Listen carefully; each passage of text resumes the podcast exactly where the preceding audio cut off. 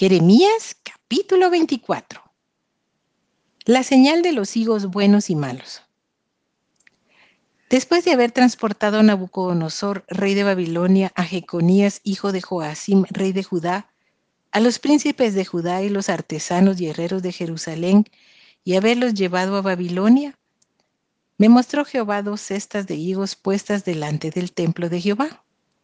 Una cesta tenía higos muy buenos, como brevas, y la otra cesta tenía higos muy malos, que de malos no se podían comer. Y me dijo Jehová, ¿qué ves tú, Jeremías?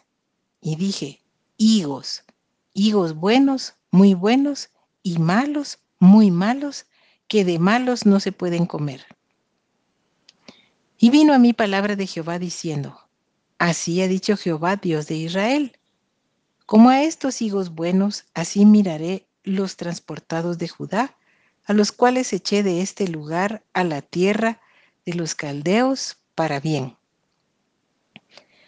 Porque pondré mis ojos sobre ellos para bien y los volveré a esta tierra y los edificaré y no los destruiré.